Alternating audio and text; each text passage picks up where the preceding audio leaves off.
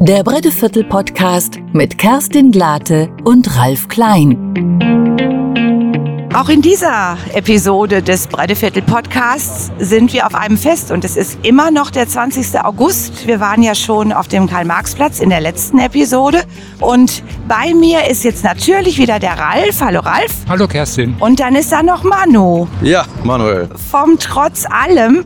Du hast hier ein großes Fest organisiert. Mal wieder habe ich ein Fest organisiert. Zum vierten Mal sitzt. Wir haben das erste haben wir gemacht 2017, als wir mit dem Trotz allem hier eingezogen sind.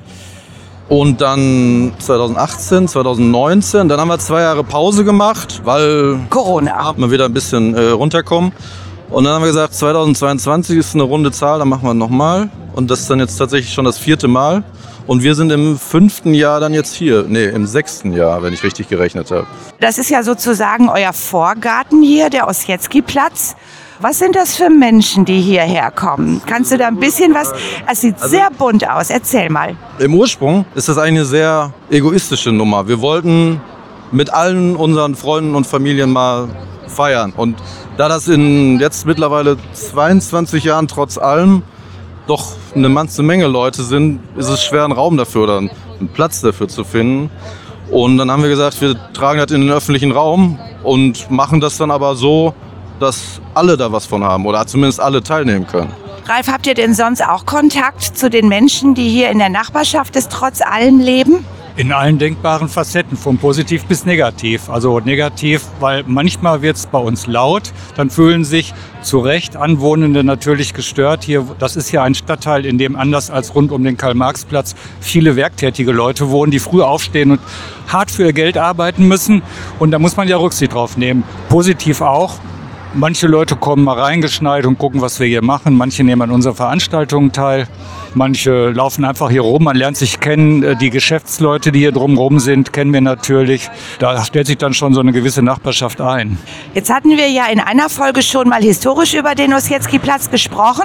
Das ist eine arbeitende Umgebung, sag ich mal. Nicht so bürgerlich wie da unten in der Nordstraße. Aber dieser Platz hatte schon mal ein reges Leben mit ganz vielen Kneipen, hast du erzählt. Stimmt das?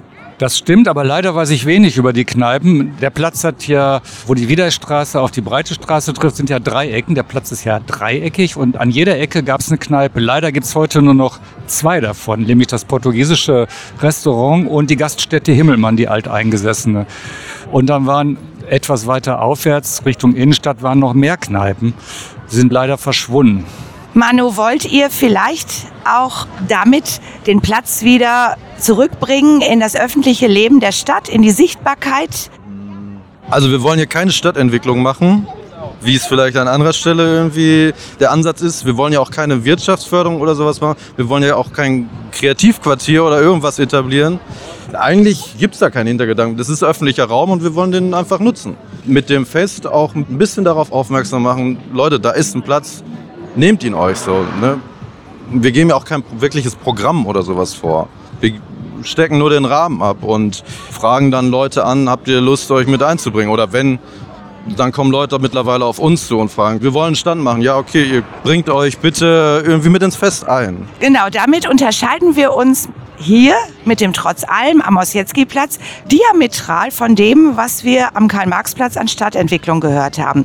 Und es würde mich jetzt interessieren, was macht ihr beim Trotz allem denn eigentlich? Nee, erstmal möchte ich Manu ergänzen, ein Beispiel dafür geben. Hier ist heute ein kurdischer Sassspieler anwesend.